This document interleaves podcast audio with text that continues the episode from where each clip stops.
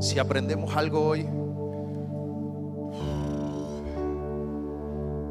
Job, hoy te quiero hablar de Job y seguramente has escuchado hablar de él. Tal vez no todos, pero muchos sí han escuchado hablar de él. Y Job dice en las escrituras, en el capítulo 1, en los primeros versículos, dice que Job se atenía de todo lo malo. Job se abstenía, se abstenía de todo, todo, todo lo malo. Tenía siete hijos, tenía tres hijas, era un hombre muy rico porque decía que tenía 7 mil ovejas, 3 mil camellos, 500 yuntas de bueyes, 500 burros, muchos siervos. Era el hacendado más rico de la región. Y sus hijos tenían por costumbre celebrar banquetes en las casas y ellos se turnaban, los siete hijos se turnaban donde celebrar banquetes, como, como cuando tú celebras banquetes y tus hermanos te invitan a la casa y un 24 van acá y el 31 van a otra casa y después el otro dice, venimos a mi casa y el otro a mi casa y el otro a mi casa y todos iban, iban todos los hijos que iban todas las hijas de Job. Y había algo en particular de parte de Job y es que cuando ellos terminaban el ciclo de banquetes que hacían, decía que Job, Job los reunía, los santificaba y presentaba una ofrenda quemaba una ofrenda diciendo, quizás mis hijos, mira lo que pensaba, decía, quizás mis hijos hayan pecado en su corazón y se hayan alejado de Dios. Mira ese Job, mira el corazón de Job, se apartaba de todo lo malo, tenía por encima de todo todo lo que tú quisieras, era el hacendado de la región. Y sus hijos que podían disfrutar y hacer de todo lo que quisieran, dice que cuando hacían los banquetes, que no especifica que hacían en los banquetes, él decía cuando terminaban, los reunía y les decía, vengan, vamos a santificarlo. Presentaba ofrenda que en ese momento era sacrificar, entregar, eh, matar unos animales, sacrificar lo que subiera como olor fragante. Ahorita lo decía el hermano Arturo. Y decía, quizás en su corazón ellos se alejaron de Dios. Solo por sospecha lo hacía. Tal era el corazón de Job, tal era el amor de Job. Versículo 6, si me ayudan en la pantalla y usted mira, quiero que preste mucha atención, que usted me siga en esto y no se me distraiga con nada. A ver si logramos conectar todo esto. Versículo 6, cierto día en que los ángeles se presentan ante el Señor, acudió también a ellos o con ellos el ángel acusador. ¿De dónde vienes? Le preguntó el Señor al acusador y este respondió de rondar la tierra y recorrerla por todas partes. Entonces Dios preguntó al acusador, ¿te has fijado en mi siervo Job? Sacó pecho el papá. No hay otro como él en toda la tierra, hombre perfecto y recto, que me teme y se abstiene de todo mal. Versículo 9. ¿Y cómo no habría de serlo si lo recompensas también? Dijo burlonamente el acosador. Otros lo conocen como el orejón. Versículo 10. Siempre has librado de todo daño su persona, su hogar y sus bienes. Has hecho prosperar cuanto hace. Mira cómo se ha enriquecido, razón tiene para adorarte. Pero, versículo 11, quítale sus riquezas y ya verás cómo te maldice en su propia cara. El Señor replicó al ángel acusador, diciendo, tienes permiso para hacer con su riqueza lo que quieras, pero no lo perjudiques en su cuerpo, es decir, no lo toques a él. Entonces el ángel acusador se fue y como era de esperarse, no mucho después, en un banquete de los hijos y las hijas de Job, en casa del hermano mayor, ocurrió la tragedia. Un par de cosas que yo noto ahí que quiero que tú conmigo las analices. La primera, hay un padre muy orgulloso. En el versículo 8 Dios le dice, te has fijado en mi hijo Job. Como, como él tenía la certeza de que Job era un hombre que lo adoraba, un hombre que por encima de todo su corazón le pertenecía, su, su, corazón estaba centrado en Dios por encima de todo, al punto que era capaz de decirle al acusador, ¿lo has visto? Ese es mi hijo. Qué bueno que Dios se refiriera a nosotros así. Lo segundo que veo es que un hijo honra, un hijo en Job es un hijo que honra, un hijo temeroso. Versículo 8, la parte B dice, no hay otro como él, se refiere Dios hablando de Job, en toda la tierra, hombre perfecto y recto que me teme y se abstiene de todo lo malo. Se abstiene de lo malo, se abstiene del pecado, se abstiene del licor, se abstiene del carnaval. Espérate ahí, hasta ahí, hasta ahí vamos bien. No te metas con esa parte, que estamos en la temporada. Se abstiene de todo lo que pueda no honrar a Dios. Se abstiene de todo lo que pueda desviar su corazón de amar a Dios. Se abstiene de todo lo que lo pueda perjudicar o desviar de lo que Dios le dijo. Wilson se abstiene de todo lo que puede desviar tu corazón. Satanás en el versículo 9 y 10, usted leyó conmigo lo que dice acerca de Job. Y me suena como ardido. ah, tú le has dado todo. Tú le has protegido todo. Todo lo que hace prospera. Ahí él tiene todo y tu favorito. Ahí él tiene. Así sonaba Satanás. Y algo puntualmente que toca, cuando dice todo eso, se refiere a lo material. En ningún momento le dijo, tú le has dado una gran familia. En ningún momento dijo, es que tiene un gran corazón. En ningún momento dijo, es que tú le diste un paquete a ese tipo, que el tipo ha desarrollado el amor por ti, la fe en ti, la confianza en ti. No, él se fue a lo material. Y pensó que ahí radicaba todo lo de Job. ¿Qué necesidad? Hice esta pregunta ayer cuando le predicaba a mi hija mayor. Me senté a la mesa con ella, me sentí tan feliz de poder decirle, amor, ven acá, tú has escuchado acerca de Job. Me dijo, es un título de un libro de la Biblia. Le dije, sí. ¿Y has oído de él? No. Ok, párale bola. Y le tiré todo esto primero que te tiré a ti, se lo tiré a ella. Y le hice una pregunta que yo me estaba haciendo. ¿Qué necesidad, no sé si tú te lo preguntas, pero qué necesidad tenía Satanás de que Job maldijera a Dios? Quítale todo y verás cómo te maldice en tu cara. Lo dijo Job, ¿cierto? Lo dijo Satanás, ¿cierto? ¿Qué necesidad tenía Satanás de que Job maldijera a Dios? ¿Alguna vez te lo has preguntado? Pregúntatelo ahora. ¿Qué necesidad tenía? ¿Cuál es la rabia y la ardidez de Satanás con que Job adore a Dios? ¿Qué necesidad tenía de que él maldijera a Dios? ¿Qué necesidad? Y me responde mi hija, papi, tal vez corromper su corazón. Yo creo que lo estaba haciendo para corromper su corazón.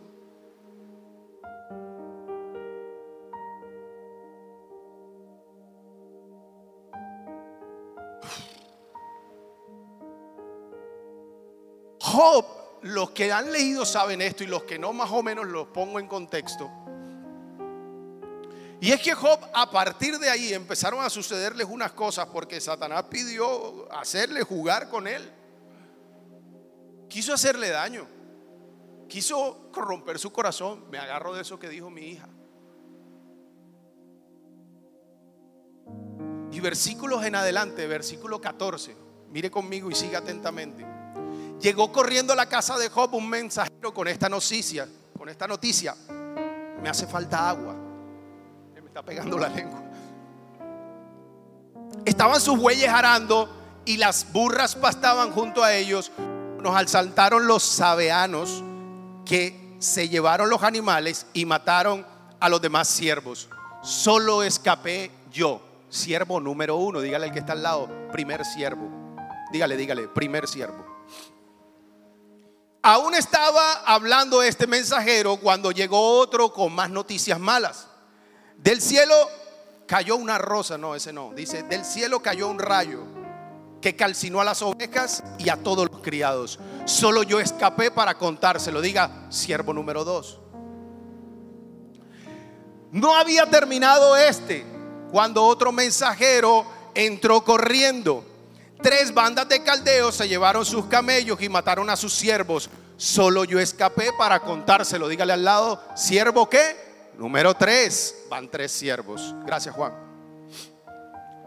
Mientras aún estaba hablando este, llegó otro mensajero y dijo, sus hijos e hijas estaban celebrando un banquete en casa de su hermano mayor, cuando de pronto un fuerte viento del desierto arrasó la casa, desplomó el techo sobre ellos y los mató a todos. Solo yo escapé para contárselo. Siervo número 4, dígale que está al lado, siervo número 4. ¿Qué hizo Job después de todo eso? Perdió todo lo material, ¿sí o no? Le quedaron solo cuatro siervos de todos los que tenía. Se le fueron los hijos. Le quedó la esposa nada más. Bendita mujer.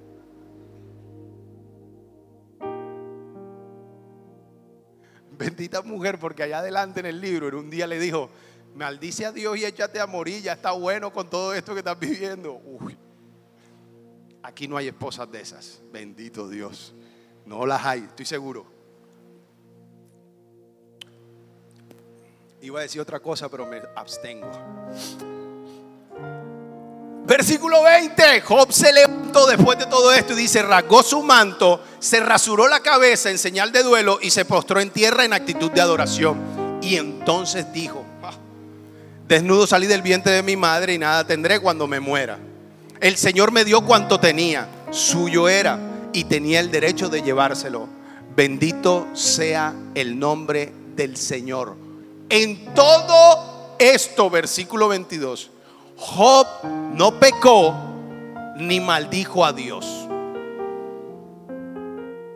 Se le fue todo lo que podía ser su sustento. Se le fue todo lo, lo que generaba para vivir día a día. Y además se le fueron sus bebés, sus pechiches. Los que tienen hijos me entienden.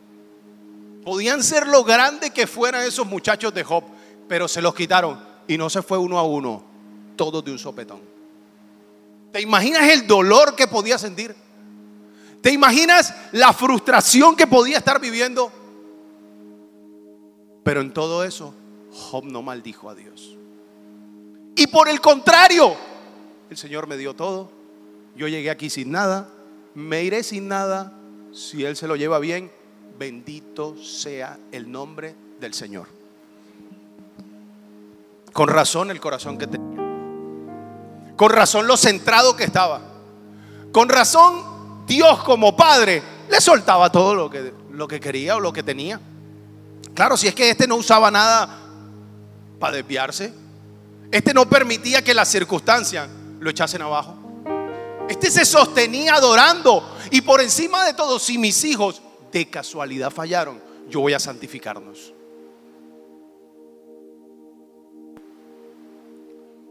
¿Hubo alguna explicación? Después si usted lee todo el libro y, no tenemos tiempo para todo eso, pero la pregunta es, ¿hubo alguna explicación del por qué le sucedió todo esto a Job? Quiero escuchar su respuesta. Diga lo que sea. ¿Hubo explicación? No hubo explicación. Es más, llegaron todos los ángeles cuando leímos al principio y llega dentro de esos metido el orejón y le... Y, como, que, como que Dios ve todos sus ángeles y llega el desviado aquel, la oveja negra, y lo mira y le dice que, ay, ¿tú qué andabas haciendo? Yo me imagino que más de uno, más de uno dirá, ¿y cómo así que llegaron todos los ángeles y va a venir Satanás ahí a meterse en ese combo si Satanás ya no era de esa piña? Así como cuando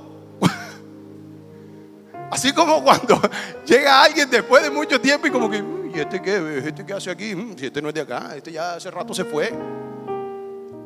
Dios lo voltea a mirar con, no sé, con amor, yo me imagino que dijo con amor, y le dice que, ¿qué andabas haciendo, mi hijo lindo? Dando vueltas por ahí, rondando la tierra y todo lo demás. No has visto a Job, pero ¿En qué momento este tipo le quiso hablar de Job a Dios? No, él no le tocó el tema. ¿Por qué Dios le sale con Job? Porque tú y yo necesitábamos aprender de Job. Porque Satanás se tenía que llevar su lección también con Job. Y porque hoy teníamos que hablar de Job.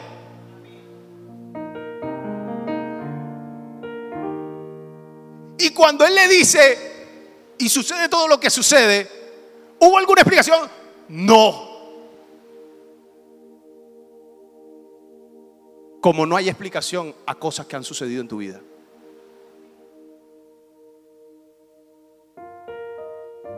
Me hablaba una persona de esto, porque Dios me habló por medio de una persona para este mensaje. Y me habló más exactamente el 30 de diciembre. Y hasta ahora tengo la oportunidad de compartirlo. Y me decía, Catu, ¿por qué a las personas buenas les suceden cosas malas?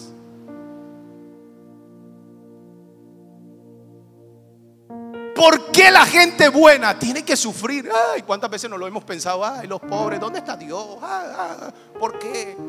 ¿Por qué no hacen esto? ¿Por qué se gastan en esto y no en aquello? Ah, las cosas pasan porque tienen que pasar. Y tú no te desenfoques de lo que tú tienes que vivir y pasar. Porque a la gente buena le suceden cosas malas. Ojalá hoy algo nos dé una, una luz del porqué. Ojalá el mensaje nos, hable algo del porqué. Pero conjunto con eso, recordábamos y entendíamos a Jesús. Mateo capítulo 27. No se me distraiga, no se me deje llevar por nada. Yo creo que esto está bueno, no está bueno. No, esta gente está aburrida. Si quieren nos ponemos a cantar para que se desaburran. Mateo 27, versículo 33 dice, ya en el lugar conocido como Gólgota, lomo de la calavera. Los soldados le dieron de beber vino con hiel. Dígale a la persona que está a su lado, le dieron a beber vino con hiel. Cuando yo le diga que usted diga, diga para que me dé tiempo de tomar agua. Por favor, ayúdeme a predicar. Tras probarlo, se negó a beberlo. Una vez clavado en la cruz, los soldados echaron suerte para repartirse su ropa y luego se sentaron a contemplarlo. En la cruz, por encima de la cabeza de Jesús, había puesto un letrero que decía, este es Jesús, el rey de los judíos. Junto a él, uno a cada lado, crucificaron también a dos ladrones. La gente se pasaba por allí, se burlaba de él, meneando la cabeza, decía, ¿no afirmabas tú que podías destruir el tiempo y reedificarlo en tres días? Pues veamos. Si es verdad er, que eres el Hijo de Dios, bájate de la cruz. Los principales sacerdotes, escribas, fariseos y ancianos también se burlaban de él. O sea, la gente espiritual. Versículo 42. Si a otro salvó, ¿por qué no se salva a sí mismo? Con que tú eres el rey de los judíos, bájate de la cruz y creemos en ti. Si confió en Dios, que lo salve Dios. ¿No decía que era el Hijo de Dios? Jesús se lo merecía. Y usted sabe todo lo que vivió. Usted sabe todo lo que le aconteció. Usted sabe todo lo que lo golpearon. Usted sabe todo lo que lo vituperaron. Pero aquí viene la parte interesante y la parte que me ministra, que toca mi vida. Y es que Jesús, cuando nació, estando ahí en el establo, días después llegaron tres personajes. ¿Recuerda esos tres personajes? Reyes magos, pastores de Belén, eh, pastores de Oriente, ¿cierto? Varias, así dicen varias cositas, ¿no? Y llegaron allí y le llevaron tres presentes, usted lo sabe cuáles son, ¿cierto? Tres regalos. Le dieron oro, le dieron incienso, le dieron mirra. ¿Sí o qué? Hasta ahí vamos bien. Ahora, el oro, Melchor tal vez fue el que le dio el oro, no lo sé específicamente, pero digamos que Melchor le dio el oro. Y el oro significa, o con él eh, significaba o mostraba que él era un rey. De, de entrada era como diciendo, este es rey, este es un rey, este va a ser el rey de reyes. Ese fue el primer presente. Segundo presente que le dieron, vamos a decir que fue Gaspar el que se lo dio. Y Gaspar le dio el incienso. Presentó el incienso delante del niño. Y el incienso Identifica al niño como Dios también. ¿Por qué? ¿Te acuerdas cuando ahorita decía el, señor Arturo que, que, nuestras ofrendas suben como olor fragante? El incienso era usado por aquello del olor, el, aroma, era usado y era tenido en cuenta o ofrecido a la divinidad. Entonces, de cierta forma, estaban diciendo, con el oro le decían, este rey de reyes, con el incienso le estaban diciendo, este es Dios. Pero con la mira, con la mirra, Baltasar, que fue el que quedó, Ahora no van a decir que era el morenito, que tú sabes que hay uno está, entonces le echan la culpa al morenito, que el morenito le llevó la mirra, que eso quién sabe para qué. Este le llevó la mirra y uno dice, ¿y la mirra para qué? ¿Usted se ha preguntado alguna vez eso? Porque el oro lo entendemos, el incienso lo entendemos, la mirra. Si alguien lo entiende, no diga nada, no me dañe el mensaje. La mirra, y me viendo la cuestión y demás, y hablando con esta persona, me dice, pues la mirra hace parte de la hiel, es un componente que usan en la hiel. La mirra la, brotaban y la sacaban de un árbol, y lo cortan y sacan como cuando cortan y sacan de un árbol, ya la pilló. Entonces sacan la mirra. Pero la mirra hace parte de la hiel, es uno de los, de los, ¿cómo se dice? Una de las sustancias, uno de los componentes de la hiel. Eso me gusta, me ayuda a predicar. Y resulta que esa fue la que le dieron a beber junto con el vino, con el vinagre, como lo digan, varias versiones ahí mirándolo, usted lo puede encontrar. Y le dieron de beber y él, por lo amargo, dice en otras versiones también, él ya no quiso más. Ahora, estudiando y mirando la cosa, de cierta forma dicen que esto era como una especie de narcótico que le daban a los que estaban ahí crucificados para que no sintieran tanto el dolor de lo que estaban viviendo y lo que estaban sufriendo y simplemente esperar a que murieran. Eso, por eso le daban eh, a beber eso. Pero aquí viene lo más lindo y lo más bello. Lo más hermoso. Y es que la mirra se parte de la hiel y estuvo en ese momento precisamente. Y yo creo que de cierta forma estuvo en ese momento para Jesús, al momento de verlo, estar recordando una cosa puntualmente. Aquí hay mirra, mirra que me entregaron cuando llegaron los reyes en aquel entonces y nací. Tres regalos y tres presentes, uno de esos hace parte de eso. Y esos tres regalos y tres presentes le hacían ver, o sobre todo la mirra, le hacían ver y entender que sabes una cosa, aunque amargo sea el momento, aunque difícil lo que estás viviendo, aunque no entiendas, aunque tal vez la noche anterior estabas pensando que ojalá pasaran de ti esa copa, lo que estás haciendo, lo estás haciendo porque es la voluntad de Dios y estás en el camino correcto le recuerda de cuando fue niño de cierta forma y decir los tres presentes que te dieron. Uno el oro que te, eh, te, ratifica como rey de reyes. Uno el incienso que te ratifica como Dios. Y otro la mirra que te dice, a pesar del sufrimiento, del dolor y de la difícil que está haciendo, de que tú no te expliques que a la gente buena le sucedan cosas malas, estás en el camino correcto. Estaba en el camino correcto. Tú naciste para esto. Jesús, tú naciste para este momento.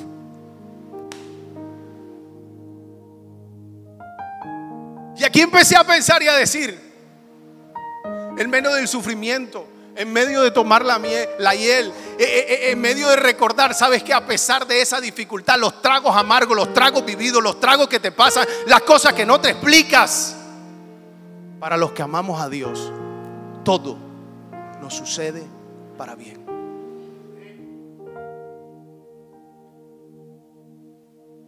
Si no lo has vivido, si acaso tú no has vivido momentos que tú no te explicas por qué, no te preocupes, esto no es contigo. Tal vez vine a hablar solo a unos cuantos. Los demás espectadores, tal vez. Ojalá aboguen más adentro, adoren más adentro, que Dios te quiere hablar. Pero vine a hablar con personas, tal vez que han sido fuertemente golpeadas. Vine a hablar con personas que tal vez están pasando una dificultad o tal vez llevan tiempo pasando una fuerte dificultad. A mí me lo dijeron el 30 de diciembre cuando me decían, tú yo no me explico tal vez por qué tú has pasado este año tan duro, tan difícil, un año que... Y Satanás no me quitó mis hijos. Y tenía a mi mujer al lado, como Job. Y había momentos en el año en que ella decía, pero yo le decía, Cristiano Ronaldo en el Camp Nou, tranquila. Y veíamos cómo llegaba Dios y hacía lo suyo. Y veíamos cómo Dios hacía lo suyo, a pesar del dolor, del sufrimiento y de lo que fuera. En el año 2020, esto no lo había pensado, esto ahora mismo lo acabo de, caer en cuenta. En el año 2020, los pastores Michael y Laura nos llamaron a, ejercer ministerio como pastores. A mi esposa y a mí, y a los pastores Juaco y Tania. Nos dijeron, hey, vengan. Sintieron en su corazón, Dios les habló puntualmente y sintieron en su corazón y vamos a formarlo, vamos a hacerlo en todo lo demás. Desde entonces usted no se imagina todo lo que ha pasado. Desde entonces, usted no se imagina todo lo que han hablado. Desde entonces, usted no se imagina todo lo que hemos vivido. Pero cada uno de esos tragos amargos y al 30 de diciembre cuando este tipo me hablaba, me decía una cosa puntual. Lo estás haciendo bien. Dios me decía, vas por el camino correcto. decía, dele, allá es que vamos. Y apenas unos días atrás Dios me había regalado una palabra que la que compartimos con ustedes y que se convirtió en la, ni pensaba que se fuera a convertir en esto de la iglesia del 2024. Y decía que el 2024 íbamos a qué? A florecer. Que no sean hijos porque ya tengo tres, ya es suficiente. Ah, no, más otra flor, no, una nena. Mi esposa, amor, una flor, una nena, no, déjame quieto. Pero esto es para personas que tal vez se han sentido que han quedado estancadas. Hoy vengo a hablar a personas que tal vez han sentido que estoy en el mismo lugar.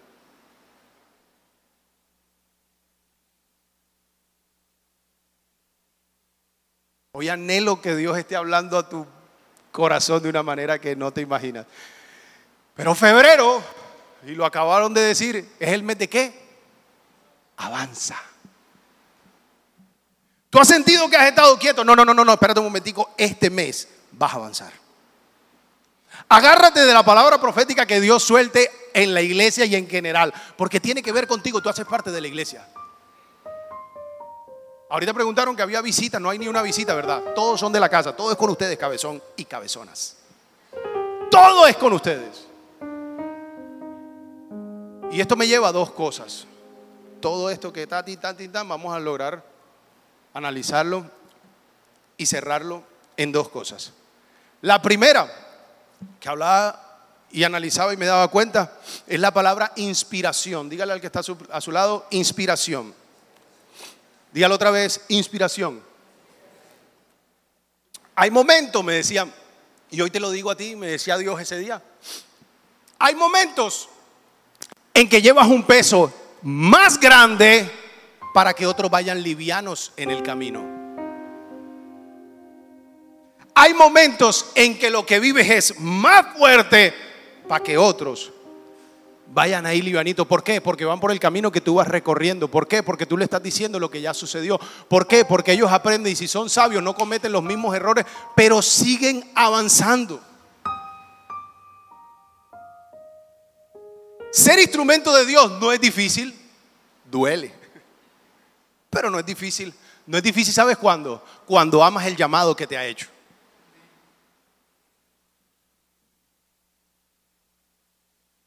Ayer, apenas ayer, hablaba con el pastor Michael y le decía de una circunstancia y yo le decía, yo me centré en hacer lo que Dios me llamó a hacer. Yo lo que estoy haciendo es lo que Él me dijo que hiciera.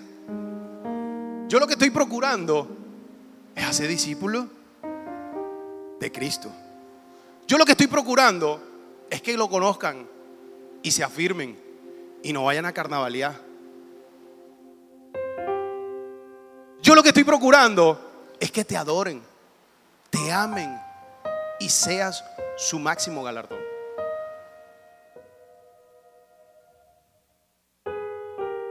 Yo lo sé. Lo estás haciendo bien. Sigue por el camino que vas.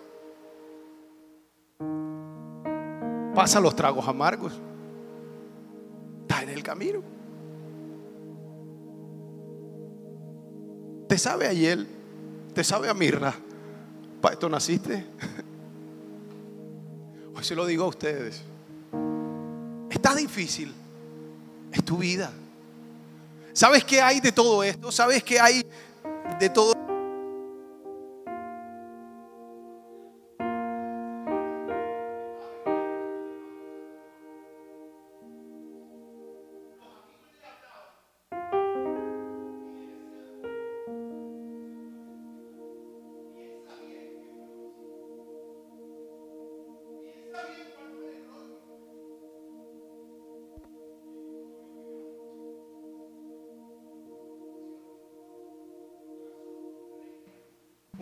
gracias, señor.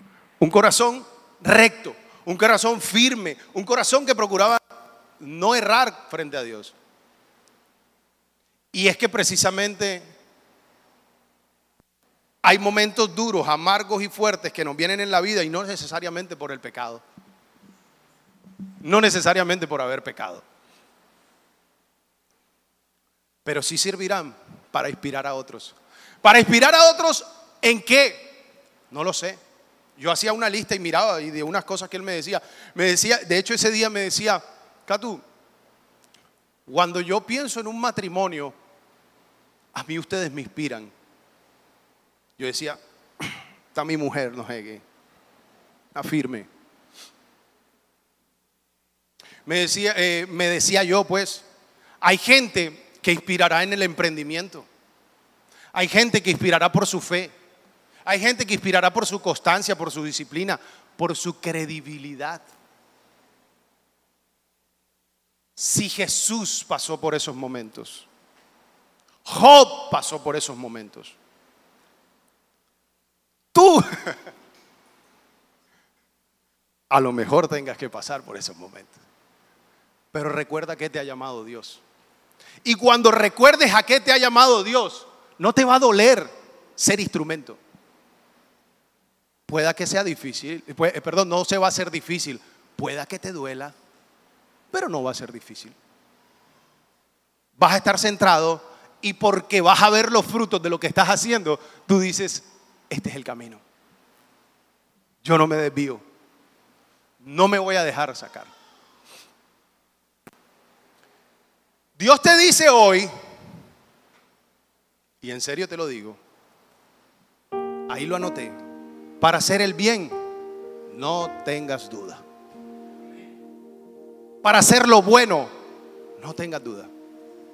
Porque lo bueno proviene de Dios. Ay, ¿será de Dios hacer esto o no? Lo bueno proviene de Dios. No tengas duda de ello. Simplemente hazlo. Haz lo que tengas que hacer. Tú solo hazlo. Sé sensible a lo que Dios te dice. Sé sensible y en tu corazón mantén un corazón sano. Porque a veces estamos y podemos estar aquí en la iglesia y rodeados y todo lo demás y podemos no tener un corazón sano. De hecho, todos inspiramos. Todos inspiramos. Para bien o para mal. Y hay gente que te puede inspirar para mal. Y tal vez te están rodeando y tú sigues ahí. Y no reaccionas. Y no te das cuenta. Y te va a contaminar.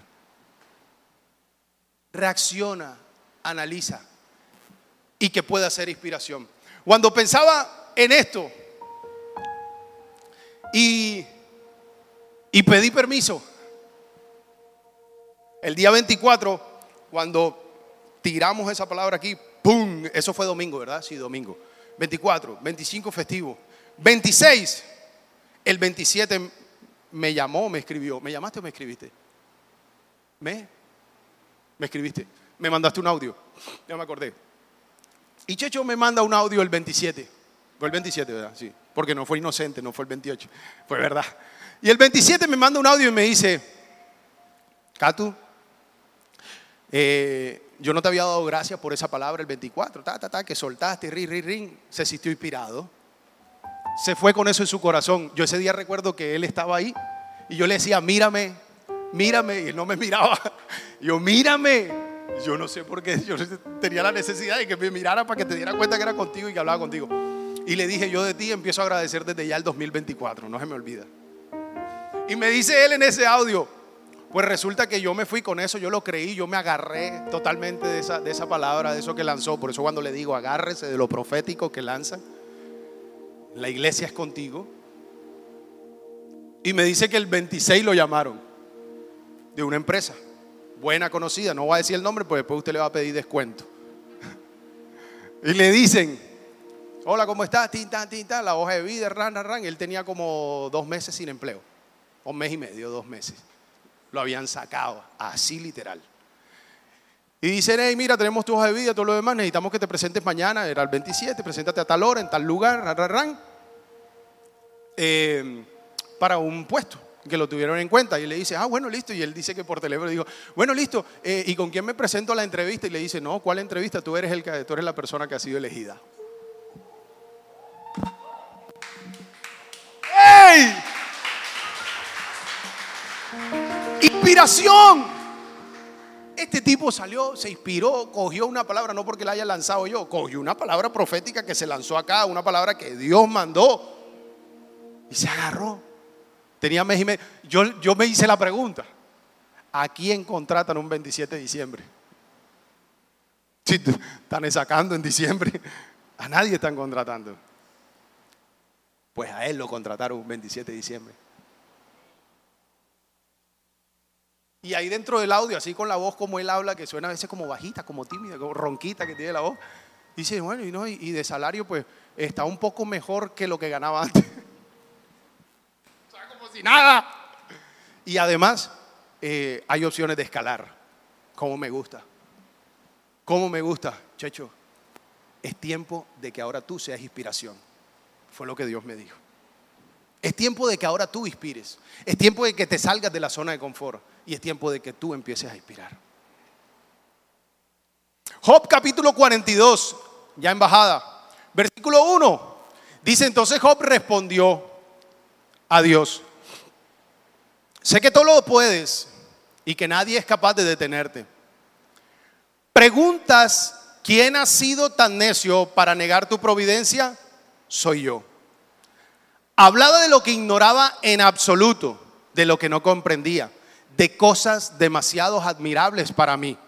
Porque mientras sus amigos le tiraban, él hablaba y decía y no sé qué, y Dios le preguntaba, ¿y dónde estabas tú cuando yo hice el, el cielo, la tierra, el planeta, cuando lo ubiqué? Dime cómo se sostiene. Dios le empezó a lanzar un poco de cosas. Estudies el libro del Job. Tiene gran material. Y dice, versículo 4, tú dijiste, escucha y yo hablaré. Déjame plantearte las preguntas, a ver si eres capaz de responder. Pero ahora yo digo, esto es Job el que lo dice, ahora yo digo, había oído hablar de ti, pero ahora te he visto. Había el que guardaba su corazón para no hacer mal contra Dios, para no pecar, para no errar, el que era recto, el que daba ofrenda por sus hijos por si acaso se habían alejado de Dios. Este decía, yo había hablado de ti, yo había oído de ti, mas ahora te conozco. O sea, él sentía que realmente no lo conocía. Y es que las circunstancias difíciles de nuestra vida van a servir para que realmente conozcas a Dios. Y tú vas a querer, no, yo no quiero, yo no, esto porque es tan duro, esto no conmigo. Conoce a Dios en medio de la dificultad. Porque de alegría todo es muy bonito. De matrimonio en el romanticismo todo es bello. Pero de casados, dígalo ahí, ¿cuántos dicen amén? ¿Qué? Uy, qué fuerte. Pero en el matrimonio, claro, todo en el romanticismo, todo es bonito, todo en la alegría. Ay, papá, ¿cómo era la que estaban cantando la segunda? No me acuerdo ahorita la letra, pero estaba como bonita, estaba como chévere, como guapachosa. Y más de uno, ay, ra. Y más de uno dijo, uy, ¿cómo? Ese movimiento en esta época. Pero no, en la dificultad conocerás a Dios también. Y lo conocerás de tal manera. Job decía, yo de, oídas, decía la versión que estudiamos nosotros por allá en Reina Valera, de oídas te había oído, mas ahora mis ojos te ven. Ahora sí sé quién eres tú. Ahora sí sé quién es el Dios del cual yo he guardado o, o para el cual me he guardado, al cual he honrado, porque como hijo lo honraba. Este Y esto alguien lo tenía que escuchar. Ese es tu Dios, el de la dificultad, también está ahí. Dios terminó de hablar con Job y luego le habló a los amigos, a los cabezones esos, Elías, Bildad y Sofar. Molesto con ellos dos, con esos tres. Le dijo, le dijo a, Elías, al primero, a Elifaz, Le dijo, estoy molesto contigo y tus dos amigos, porque todo lo que dijeron de mí no es. Lo que dijo Job sí es. ¡Pam! Le cantó la tabla, como un papá así, ¡tan! Toma lo tuyo. Y dijo, no tuvieron razón respecto a Dios. No tuvieron razón respecto a mí.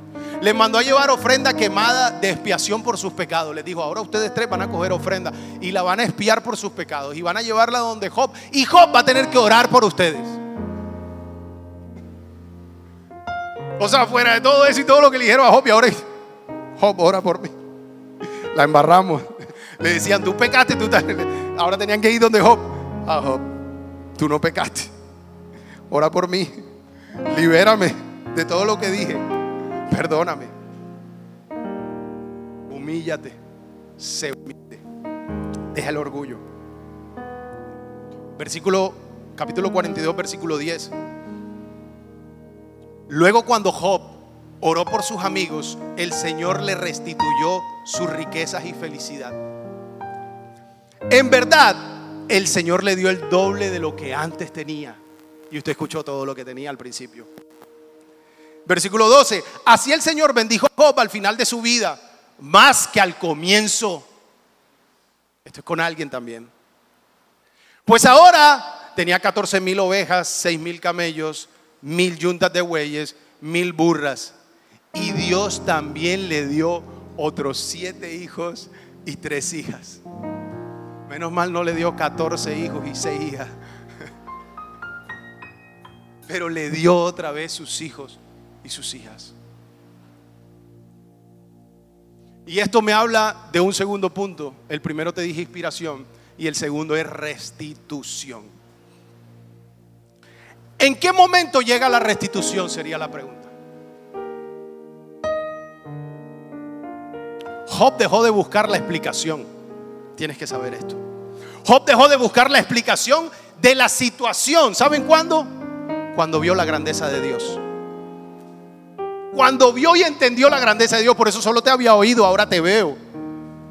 Cuando vio la grandeza de Dios, dijo, porque él se cuestionaba, igual que tú y yo nos cuestionamos. ¿Y por qué me tiene que venir esto? ¿Y por qué a mí? ¿Yo acaso qué hice? Yo no he hecho nada. Job lo hizo. Nuestra humanidad siempre nos pide entender. Eso es verdad. Pero en las cosas del Señor, sencillamente a veces no necesitamos entender. A veces necesitamos los hermosos momentos como cantaban ahorita y ojalá ahora lo vuelvan a cantar y disfrutar la grandeza de Dios.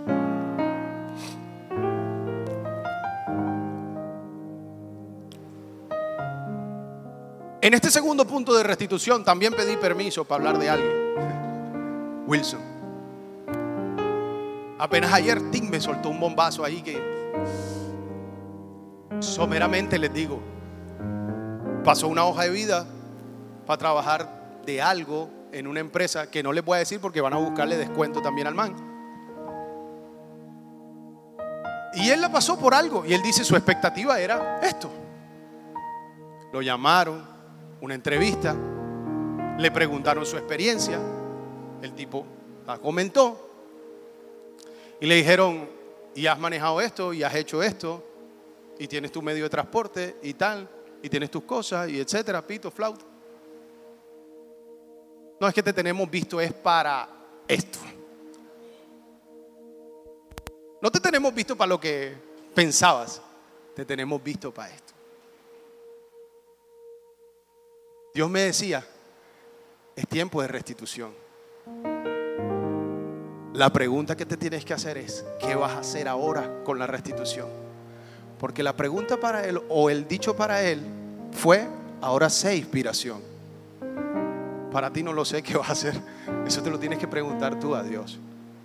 Tienes que preguntarle y que hable a tu corazón. Pero es tiempo de restitución. Yo lo creo. Inspiración y restitución. Job vivió esas dos cosas. Job vivió todas esas cosas que hoy, hoy nosotros podemos ver y entender. Hay un, eh, pasaje, pues el Salmo 92, que fue lo que Dios nos regaló para este entonces, con el cual quiero cerrar. Versículo 12.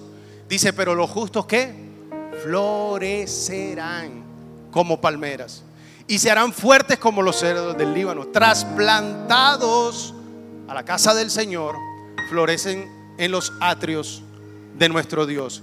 Incluso en la vejez, porque habla con todos, incluso en la vejez aún producirán frutos, seguirán verdes y llenos de vitalidad. Declararán, el Señor es justo, es mi roca, no existe maldad en él. Más vida, buscando un título para esta enseñanza, y es el que quiero que te lleves en tu corazón, se llama Mi batalla de flores. No es la de la vía 40. No se equivoque. Es su batalla de flores. Porque Dios dijo que este año vas a qué? Dios dijo que este año vas a... Los de acá sonaron más convencidos. Dios dijo que este año van a... No, ustedes no hay oportunidad. Dios dijo que este año van a... Este año vamos a florecer. Este año vamos a tener que vivir nuestra batalla de flores. Porque Dios lo dijo. No la de la vía 40. No te equivoques. No te equivoques. Es la de tu vida. La de tu corazón. La de donde Dios te quiere llevar. La que aunque amargo sea, lo tienes que vivir porque para este momento naciste.